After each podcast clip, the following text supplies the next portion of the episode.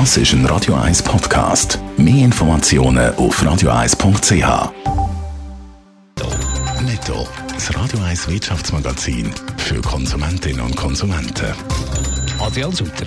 Die American Airlines und der Flugzeugbauer Boeing haben sich auf einen Schadenersatz nach dem Ausfall vom Jet 737 MAX geeinigt. Wie hoch das der Betrag ist, das ist nicht beziffert worden. Allerdings soll der Schadenersatz über mehrere Jahre abzahlt werden, hat es geheißen. Die Elektrotechnikgruppe Burkhalter übernimmt Davos Elektrochristoffer AG mit 20 Angestellten und einem Jahresumsatz von 20 Millionen Franken.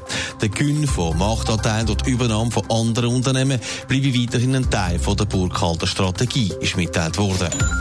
Mehr als die Hälfte von allen Wintersporttagen benutzen die Schweizer auf der Piste gemietetes Material. Das zeigt eine Umfrage, die der Tagi wieder Anbieter gemacht hat.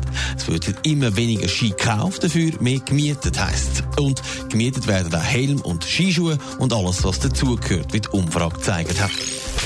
Ja, Anfang Jahr ist immer noch genug Zeit, um auf das alte Jahr zurückzuschauen und natürlich auf das neue Jahr vorne.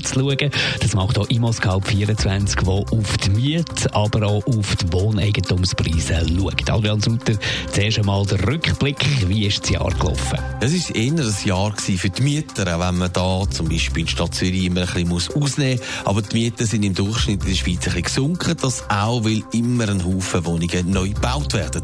Im Großen und Ganzen sind die Mieten letztes Jahr laut ausgeschriebenen Wohnungen um ein halbes Prozent günstiger geworden. Im Grossraum Zürich sind die Mieter übrigens um ein halbes Prozent gestiegen in dieser Zeit. Auf der anderen Seite ist das Kaufen von Wohneigentum teurer geworden. Ein Einfamilienhaus hat im letzten Jahr fast 3% mehr gekostet als noch vorher. Wie sieht es denn für das nächste Jahr aus? Die wesentlichen Faktoren würden darauf hinweisen, dass es ähnlich bleibt. Das Wohneigentum ist eher knapp und darum steigen auch die Preise. Im Gegensatz dazu werden ein Haufen mehr Familienhäuser gebaut und Blöcke und so gibt es ein Überangebot an Wohnungen und so sinken dann eben die Mieten weiter. Im Kanton Zürich, vor allem in der Stadt, dürfte das aber auch im nächsten Jahr kaum der Fall sein, weil in der Stadt nicht viele Wohnungen um sind, die bleiben knapp.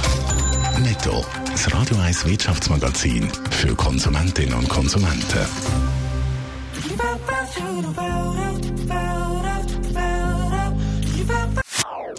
Das ist ein Radio 1 Podcast. Mehr Informationen auf radio1.ch.